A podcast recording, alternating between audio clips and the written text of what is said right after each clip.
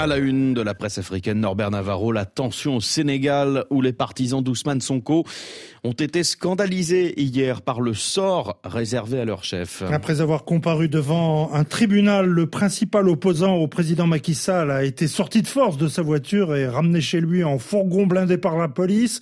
Du fait de ces procédures judiciaires, Ousmane Sonko est menacé d'inéligibilité lors du prochain scrutin présidentiel fixé au 25 février 2024. À Dakar, la capitale, le quotidien 24 heures en une se demande si cette entrave à la liberté de mouvement d'Ousmane Sonko ne constitue pas un tournant répressif. Il faut prendre de la hauteur et traiter les questions avec le sens de l'État. En juin, ce quotidien, ce n'est malheureusement pas la pente suivie par le régime au pouvoir. En refusant toute surface de contact entre Ousmane Sonko et les populations, c'est la porte ouverte à un conflit de grande ampleur, prévient 24 heures. Au Burkina Faso, le quotidien Wakatsera se demande si Ousmane Sonko est un souffre-douleur ou un trublion hors pair, s'il est la tête de Turc du pouvoir au Sénégal ou un agitateur de première classe. Ce qui est sûr en tout cas est qu'Ousmane Sonko est un véritable poil à gratter pour Macky Sall dont il convoite le fauteuil, estime Ouakatsera, avant de rappeler que la constitution sénégalaise ne permet pas un troisième mandat, éliminant d'office Macky Sall de la course à sa propre succession. Tension également en Guinée où des échauffourées ont éclaté hier dans plusieurs quartiers de Conakry entre manifestants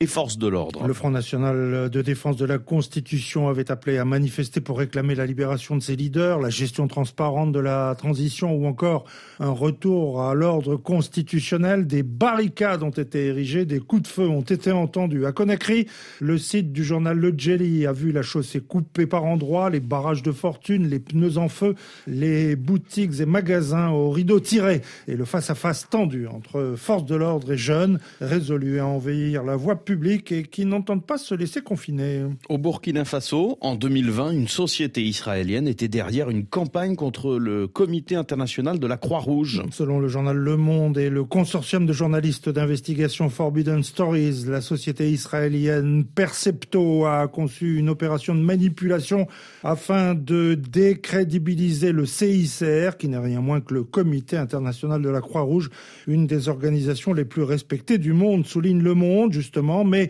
une organisation perçue comme un peu trop critique à Ouagadougou en la faisant passer pour complice de groupes terroristes, cette opération ayant pu être demandée par le pouvoir de l'ex-président Roch Marc Christian Caboret. Dans la presse également, le lancement en RDC des opérations d'enrôlement à Goma, chef-lieu du Nord Kivu. Ces opérations démarrent dans cette province où quelques territoires sont sous occupation des rebelles du M23 soutenus par le Rwanda, soulignant une le nouvel observateur.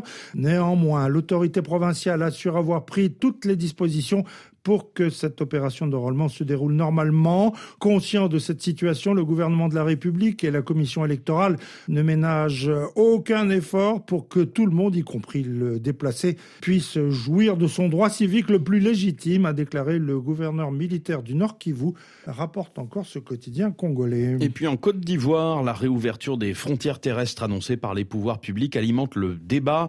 Le PPACI, le parti de Laurent Gbagbo, demande des comptes au gouvernement. C'est ce que d'un titre signale Soir Info, rapportant le contenu de la 13e tribune du porte-parole du Parti des peuples africains Côte d'Ivoire, présenté comme de coutume par l'ex-ministre du budget du président Bagbo, Justin Koné Katinan. Ce quotidien indépendant souligne l'impact économique et social de la fermeture des frontières terrestres de la Côte d'Ivoire lors de la pandémie de coronavirus. Ce journal souligne qu'il y a quelques semaines, le gouvernement ivoirien avait annoncé l'arrivée massive de réfugiés burkinabés en Côte d'Ivoire Comment faire une telle annonce alors que les frontières étaient déclarées fermées, a dit le vice-président exécutif du PPACI, rapporte Soir Info. Dès lors, il ne restait plus qu'à les rouvrir, mais leur fermeture n'a été décidée que par mimétisme de ce qui se faisait ailleurs à bûcheronner Justin Conné-Catinant. Pointe encore, Soir Info. Norbert Navarro, merci beaucoup et à demain. À demain. RFI, toute l'actualité, Julien Coquel-Rohem.